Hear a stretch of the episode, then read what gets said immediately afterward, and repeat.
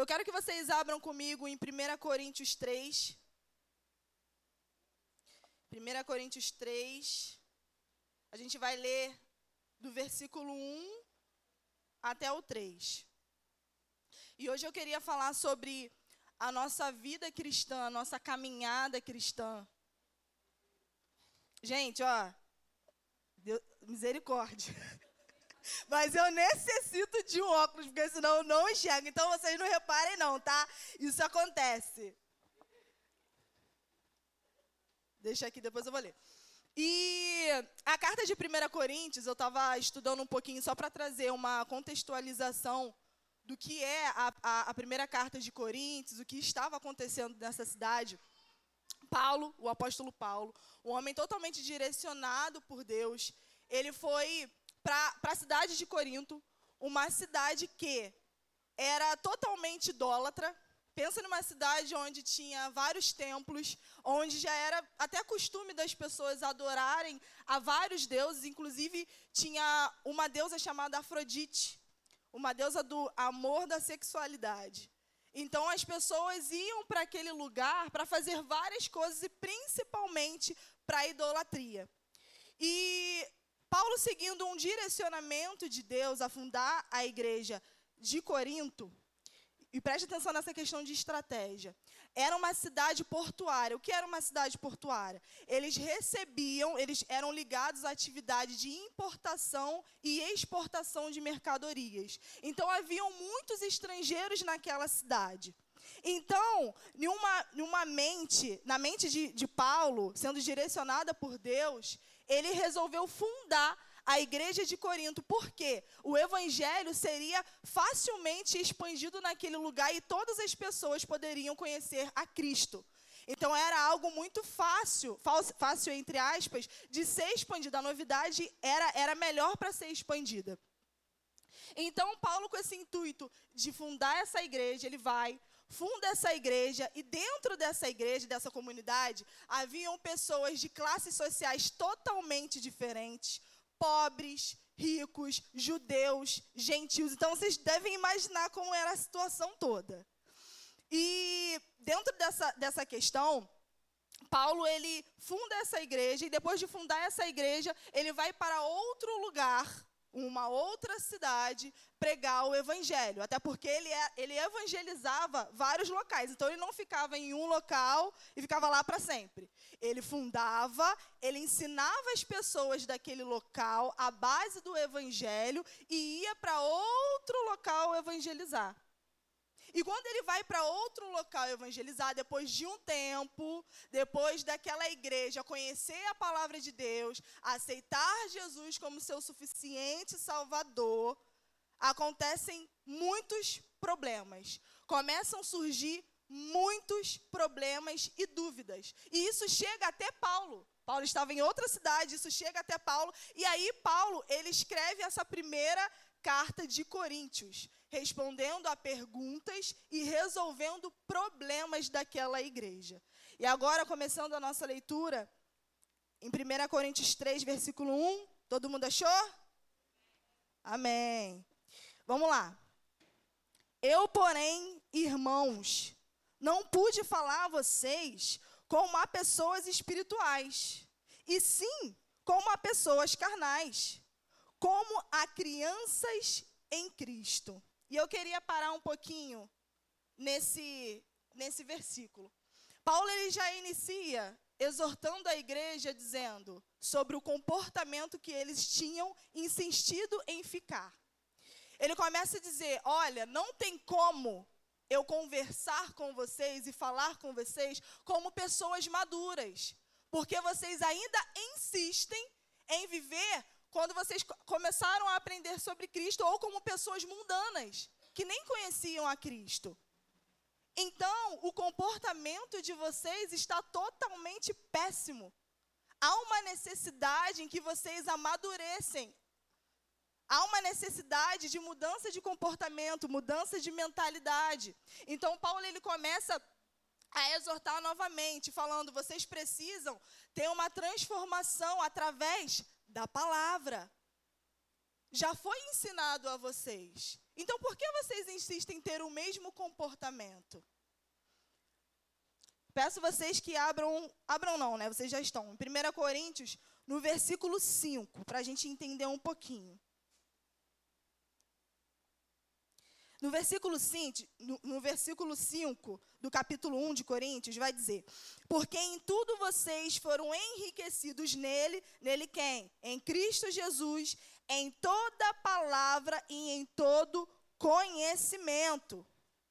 Ou seja, o porquê eles insistiam em ter um comportamento totalmente errôneo e imaturo, se Deus já tinha enriquecido eles com toda a palavra e conhecimento. E aí eu começo a pensar, trazendo para a nossa vida aqui, que é uma questão de decisão. Porque quando a gente levanta as nossas mãos e declara que Cristo é o nosso Salvador, e declara que não vivo mais eu, mas Cristo vive em mim, a gente começa a pensar como Cristo pensa. A gente não tem o mesmo comportamento quando a gente não conhecia Cristo. A nossa mudança de mentalidade faz com que a gente amadureça. Não tem como continuar pequeno na fé. Então, Paulo ele exorta essas pessoas a terem uma, muda uma mudança de transformação de vida, de mentalidade, em todas as áreas. Seguindo para o versículo 2, acredito que essa palavra vai ser bem objetiva.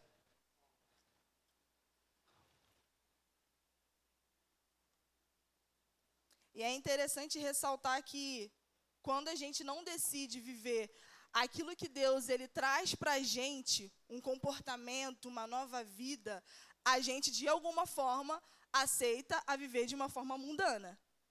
Não tem um meio, um meio termo. Eu sou da igreja, ou, ou, ou eu não sou da igreja, ou estou aqui, eu estou ali. Ou você é, ou você não é. Não tem esse equilíbrio quando a gente se trata sobre evangelho. Ou você é, ou você não é. Então, se você não aceita viver conforme Cristo quer que você viva, você aceita viver como o seu inimigo, que é Satanás, ele quer que você viva. E as consequências da gente aceitar a viver da forma como as pessoas no mundo vivem, traz consequências horríveis. E a maior consequência disso é o afastamento da gente da presença de Deus. E quando a gente se afasta de Deus, a gente fica vulnerável a viver consequências horríveis em nossas vidas. Gente, não tem como a gente não buscar a palavra de Deus, a gente deixa de. Eu, eu falo por mim mesma. Quando eu deixo de fazer devocional, quando eu deixo de estar buscando fielmente a palavra de Deus, a tentação ela nunca deixa de vir. Só que há uma diferença quando eu não busco a palavra de Deus para me fortificar. Porque quando a tentação vem, não dá para resistir. Se você não está em Cristo, você pode ter a certeza que a tentação vai ser maior do que você. E aí sim você vai começar a viver segundo os seus desejos, segundo ao seu próprio entendimento. E passando para o versículo 2, leia comigo aí, por favor. Ele diz: Eu lhes dei leite para beber, não pude alimentá-los com comida sólida, porque vocês ainda não podiam suportar nem ainda agora podem vocês. Não, nem ainda agora podem, porque vocês ainda são carnais. E nesse segundo tópico eu queria falar sobre assumir a responsabilidade. Deus, ele. Deus, Paulo, ele fala com, com, com o povo dessa igreja de Corinto. Ele começa a dizer: Olha, quando eu vim fundar a igreja, eu não pude dar algo mais sólido para vocês, porque realmente vocês não iriam aguentar. Por exemplo, quando alguém vem para a EBD e é novo convertido na fé, eles não vêm já para uma classe onde o estudo é totalmente mais profundo. Começa onde? Discipulado. Só que as pessoas permanecem no discipulado? Não. Quando eu começo a aprender mais de Cristo, a gente evolui. Não tem como a gente retroceder, a não ser que a gente queira, ou ficar no mesmo lugar. Então, Paulo está dizendo: Eu lhes dei leite para beber, não pude alimentá-los com comida sólida, porque vocês ainda não podiam suportar. Ponto. E aí depois ele dá uma continuação. Nem ainda agora podem, porque vocês ainda são carnais. Ou seja, vocês poderiam ter até uma desculpa quando vocês acabaram de aceitar Cristo. Mas agora, depois desses 18 meses que eu passei com vocês, fui para outro lugar fundar outra igreja, vocês ainda permanecem com o mesmo comportamento? Eu ainda não posso falar com vocês como pessoas que assumiram uma responsabilidade? Então Paulo ele começa a questionar essas pessoas. E é interessante que a, a, responsabilidade que Deus nos deu é ide e pregai o evangelho a toda criatura. E a gente não faz isso, gente, de qualquer forma. A gente faz isso quando a gente está vivendo uma vida íntegra diante do Senhor, porque Paulo ele vivia uma vida íntegra diante do Senhor. Então por isso ele podia questionar as pessoas na qual ele discipulava, ele podia exortar as pessoas na qual ele discipulava, porque ele tinha autoridade. E a gente só consegue ter autoridade quando a gente mergulha na palavra. Quando a gente decide não somente conhecer, de ler, mas viver essa palavra. Partindo para o versículo 3.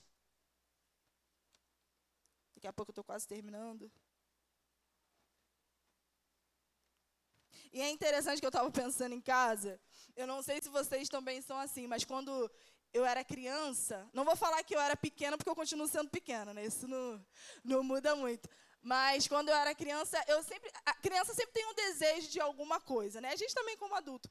Mas a gente sonha muito. Então o meu desejo era crescer, ser logo adulta, ter um, uns 21 anos, ter 18 anos e ter um carro, ter uma casa, fazer isso, estar tá lá em Nova York, pedir um táxi com um copinho do Starbucks e fazer e acontecer. Ah, vou, quero. E minha mãe sempre falava, ó, crescer dói. E aí a gente chega, aí a gente chega na, na vida adulta e a gente fala, é, né, eu acho que não é muito isso, não. Eu acho, né? Não quer dizer que a gente não, não consiga conquistar. Às vezes a gente até conquista uma casa, um carro, amém por isso. Mas junto com essas coisas que a gente deseja, vem uma responsabilidade. A gente não compra uma casa, tá legal, consegui comprar uma casa, mas tem uma conta de luz para pagar, tem uma reforma aí, né, Tamires? A vida adulta é, é um negócio, né? Tamires, ela tá sentindo aqui é uma vem a responsabilidade, não tem como fugir da responsabilidade, principalmente quando você entra na fase adulta. Vai chorar, mas limpa a lágrima, continua que amanhã tem um trabalho, amanhã tem um trabalho da faculdade, tem um negócio, não dá para ficar chorando muito. Então, Paulo ele começa a dizer: quando você aceita a Jesus e você declara, não vivo mais eu, mas Cristo vive em mim, você está assumindo uma responsabilidade. Uma. E qual é essa responsabilidade? É você viver conforme Cristo quer que você viva. É essa é a responsabilidade. E muitas pessoas não querem assumir essa responsabilidade porque exige renúncia, exige sacrifício, é difícil, não é fácil. Então Paulo ele chama a atenção daquela igreja a assumir uma responsabilidade. E agora, partindo realmente para o versículo 3, acompanha comigo. Daqui a pouco eu já estou finalizando. No versículo 3 diz assim: Porque se há ciúmes e brigas, porque se há ciúme, ciúmes e brigas ainda são entre vocês, desculpa, será que isso não mostra que são carnais. Eu preciso botar, vou botar, tá? Para a gente ler. Um, não repara, não, tá, irmãos? tá gravando? não corta para fazer meme, não. Tô brincando. Vamos lá. Porque se há ciúme e brigas entre vocês, será que isso não mostra que, que são carnais e andam segundo os padrões humanos? E dentro disso eu queria falar sobre evidências. Espera aí, meu Deus. Não, não, preciso de óculos não, só para não perder aqui. Dentro desse versículo, Paulo está afirmando: vocês ainda estão vivendo dessa forma, e, se, e existem muitas pessoas que, que sempre têm uma justificativa, né? Ah, mas eu agi assim por quê? Sabe? Mas contra fatos, gente, não há muitos argumentos, não. Paulo está dizendo: não importa o que vocês estão dizendo, se vocês estão dizendo que vocês realmente são maduros ou não, eu estou vendo, pelo comportamento errôneo de vocês, que vocês ainda não estão maduros. É algo perceptível, é uma evidência. Dá para perceber quando uma pessoa não é madura. A gente sabe quando a, a, a, criança, não pela estatura dela, ela é criança, porque ela age como criança. Ela está aprendendo ainda. Então, Paulo ele começa é, a exortar a essas pessoas sobre a questão da evidência. E ele começa a dizer, no versículo, eu peço vocês que abram, abram não, vão para a parte do capítulo 1. Deixa eu só mexer aqui capítulo 1, versículo 7 a 8.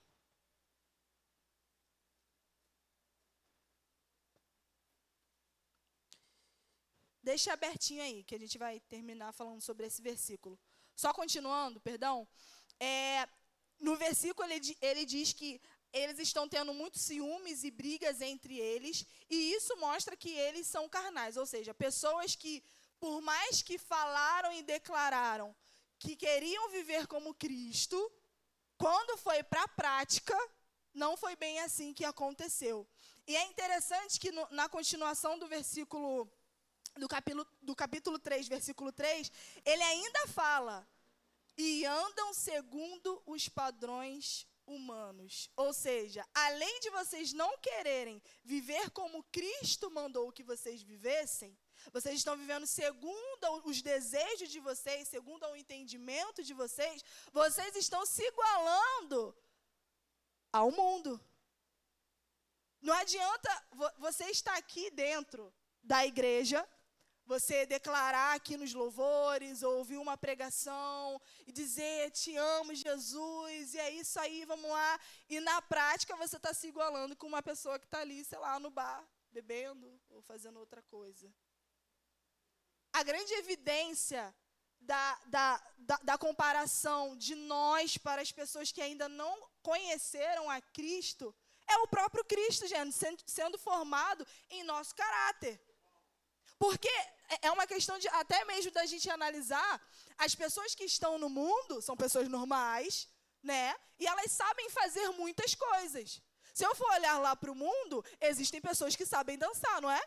Existem pessoas que sabem cantar e fazem isso muito bem. Só que aqui não basta só fazer, é você ser. É você ter um propósito. Eles fazem, eles sabem fazer, mas eu faço, mas com o entendimento que Cristo está sendo formado em mim. Então eu tenho resultados de Cristo sendo formado em mim. Eu tenho uma evidência que Cristo está sendo formado em mim. A evidência deles é viver realmente uma vida profana. É, uma, é viver uma vida totalmente distante de Deus. Muitas pessoas escolhem isso. Mas quando a gente declara que eu quero o Senhor como nosso suficiente Salvador, quando a gente declara não vivo mais eu, mas Cristo vive em mim, não é somente de declarações, mas evidência no nosso comportamento na nossa mentalidade, nas nossas ações. É preciso que Cristo seja formado em nós. Isso é diariamente. É difícil? É sim, porque a gente tem a nossa carnalidade, mas se a gente alimentar o nosso espírito, não tem espaço para carnalidade. Não tem. Gente, não tem como ter espaço para carnalidade. E é aí que o inimigo fica com mais fúria ainda, porque aquilo que ele cobiçou, você tem a presença de Deus. E isso ele quer roubar de você, mas você só dá poder para o inimigo se você quiser. É uma questão de decisão. Se você dá legalidade. Então é necessário que a gente se firme no Senhor para que a gente vive, viva de forma íntegra nele para que a gente viva realmente o verdadeiro evangelho e que as pessoas, quando olhar para nós, mais do que ouvir declarações de nós, é ver em nossos comportamentos Cristo sendo formado. É olhar e falar: caramba, Larissa, Cristo está sendo formado em você, há alguma coisa diferente em você. sabe? Deus ele quer essa proximidade de nós. E no capítulo 1, versículo 7 ao 8, vai dizer isso. Que Paulo já inicia a carta dizendo: De maneira que não lhes falta nenhum dom, enquanto aguardam a revelação de nosso Senhor Jesus Cristo. Ele também os confirmará até o fim, para que vocês sejam irrepreensíveis no dia do Senhor Jesus Cristo. O que, é ser irrepreensível? Que não dá margem à repreensão ou censura, sem nenhuma falha ou, ou perfeito. Ou seja, todos os dias que a gente viver aqui, a gente precisa almejar ser irrepreensíveis. Quer dizer que a gente vai ser perfeito? Não. Mas a gente pode se aproximar disso. Porque a gente tem uma palavra. A gente pode ser, se deixar ser moldado por isso. Então a gente precisa decidir: ou eu vivo na carnalidade, segundo os meus próprios desejos, eu, eu realmente vou viver aquilo que Deus quer que eu viva. Porque cá entre nós, o nosso entendimento é muito limitado. Deus, Ele é. Então, Ele te formou. Na EBD a gente falou sobre a questão de criatura. Não tem como a, a criatura ser maior do que o Criador. Não tem como os seus desejos estar acima de Deus. Ou no lugar de Deus. A gente precisa se posicionar. É mudança de comportamento, é assumindo uma responsabilidade, porque a responsabilidade não vai ser só com sua vida, mas com a vida dos outros também. Porque quando você diz, Deus, eu aceito ir e pregar o evangelho, você também está pregando com sua vida. Não somente de declarações daquilo que você tem um conhecimento sobre a palavra, mas as evidências em seu comportamento, em seu caráter. E se o louvor quiser já subir, eu queria finalizar. Com tudo que isso, eu, com tudo que eu falei aqui, eu tenho sido muito confrontada com essa palavra. Porque a gente vive em um tempo que de verdade, gente, se a gente não tiver firme na palavra do Senhor, buscando diariamente, a gente não vai resistir. A gente não consegue resistir. Existem pessoas que estão investindo mesmo em tantas ideologias e tantas coisas que ferem os princípios de Deus. E às vezes a gente não faz nada. E eu não estou dizendo que às vezes você vai ficar confrontando, falando, porque Deus ele vai te dar sabedoria para você é, é, se comportar diante das situações. Mas eu estou dizendo no sentido da gente conhecer ao ponto da gente não deixar ser influenciado por, pelos nossos desejos carnais. Eu fiquei pensando sobre Adão e Eva lá no jardim do Éden, eles sabiam o que Deus ele tinha estabelecido. Ó, oh, vocês podem comer de tudo isso daqui, mas dessa árvore aqui em específico, não. E aí foi Satanás veio e eu vou falar, ele não veio ah, virando olhinho, é, escancarado, meu Deus, vou te pegar. Não, ele veio por questão ó, de palavra, estratégia. Fala assim, ó, come aqui. Porque se você comer, ó, vai acontecer isso daqui. E aí o que, que Eva fez? Comeu o fruto. E além de comer, ela trouxe a responsabilidade de comer para ela e deu para outra pessoa também. Deu para Adão. E quando Deus ele vem se encontrar novamente com eles no jardim, cadê eles? Se esconderam. E é interessante que o, o, os versículos anteriores falam sobre que eles andavam nus e eles não se envergonhavam disso. Eles não se envergonharam. Aí, a partir do momento que eles desejaram viver da forma carnal deles, de comer o fruto, aí a visão mudou. Aí se envergonhou de Cristo, que se afastar, porque o pecado faz isso com a gente, nos afasta de Cristo. E quando Deus ele volta a, a, ao ponto de encontro com eles dois, ele pergunta, ué, cadê vocês? Estão se escondendo, mas por quê? O que, que houve? E eles, ó, ó, Adão, foi a mulher que tu me deste. Aí, porque a gente tem uma dificuldade de assumir a responsabilidade das nossas ações, né? Ó, foi a mulher. Aí a mulher falou, ó, mas foi a serpente. E muitas vezes a gente fica assim, ao invés de Cristo, ele sempre está ao nosso favor, a, a, se encontrar com a gente, e ao invés da gente ser sinceros, Cristo aconteceu isso, isso, isso, eu preciso me arrepender, a gente se afasta E quando Deus ele pergunta algo para nós, ele quer ver a nossa sinceridade daquilo que aconteceu, a gente tenta se justificar colocando culpa nos outros. Ah, mas foi a serpente, mas espera aí. Agora trazendo para nós. A gente vai ser influencia, influenciado pelos outros ou por nossos desejos carnais se a gente tem uma palavra. Não tem como. Aí quando a serpentezinha vir falar qualquer coisinha, ah, vou cair. Então a gente precisa alimentar o nosso espírito para que a gente viva de forma irrepreensível diante do Senhor. Há uma necessidade, isso não é nenhuma opção, é uma necessidade. Sabe? E talvez para você que possa estar na posição de Paulo, seja na sua faculdade, na sua escola, no seu trabalho, na sua família, de ter que resolver problemas ou exortar em amor, eu peço que você fique firme no propósito que Deus te deu de ir de pregar o evangelho. Eu sei que é muito doloroso quando a gente realmente decide viver a verdade do evangelho. Muitas pessoas falam coisas ou a gente vive tantas situações mas fique tranquilo, cara, porque é bem melhor você viver a verdade do Evangelho do que você viver totalmente sendo desenganado pelo mundo e chegar, Cristo vir e nos buscar e você não ter nada para entregar. E você falar, ah, o que eu fiz foi desobedecer, porque no meu próprio entendimento. Então, se você tem, sei lá, um filho, um marido, ou alguém que você tem insistido em lutar, sabe, tem insistido em levar a palavra do Evangelho, permaneça firme no Senhor. Porque Ele vai te dar estratégia, assim como Ele deu estratégia para Paulo, e Ele tinha autonomia de falar sobre o Evangelho, Ele vai te dar também. Mas para Ele te dar, você precisa conhecer quem Ele é e passar isso para outras pessoas. Permaneçam firmes, constantes no Senhor. Não se deixem levar por tentações ou por qualquer outra coisa que seja, mas estejam buscando ao Senhor.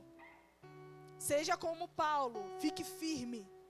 Tem autoridade e autonomia para você poder falar. Porque é difícil.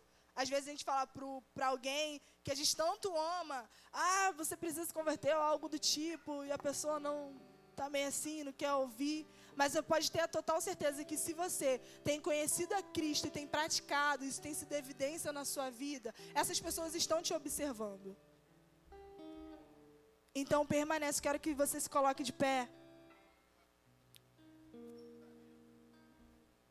Que você possa ser sincero com o Senhor, porque eu sei que nós temos um desejo carnal, sim, nós somos humanos, mas quando nós somos sinceros e colocamos diante do Senhor, olha, Deus, está acontecendo isso. Eu não estou aguentando essa tentação, eu não estou aguentando viver dessa forma. Eu acho que realmente eu vou desistir. Seja sincero com Cristo.